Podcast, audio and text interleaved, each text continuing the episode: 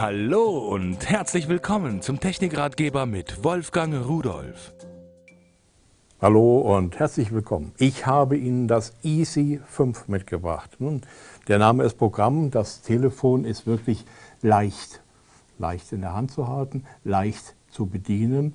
Und wenn wir uns das ansehen, es ist schön, obwohl es ist seniorengerecht. Ist das eigentlich gerecht? Zu sagen, seniorengerecht, nur weil es große Tasten und ein großes Display hat.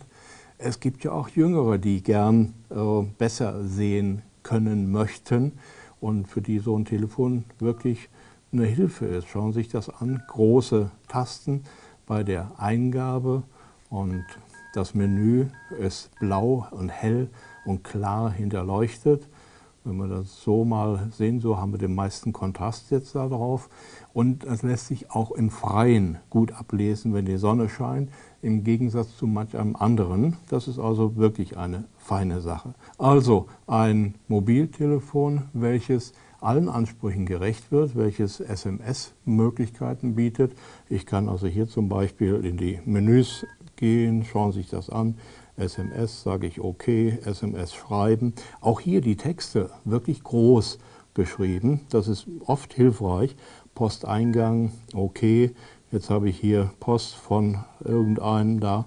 So, da könnte ich mir jetzt da lesen, was denn da geschrieben worden ist. Das sind aber jetzt Konfigurationsdateien und sowas. Also uninteressant. Gehen wir wieder raus. So, wieder zurück. Ein Mobiltelefon ohne Schnickschnack, aber schön gemacht, sieht wirklich schick aus.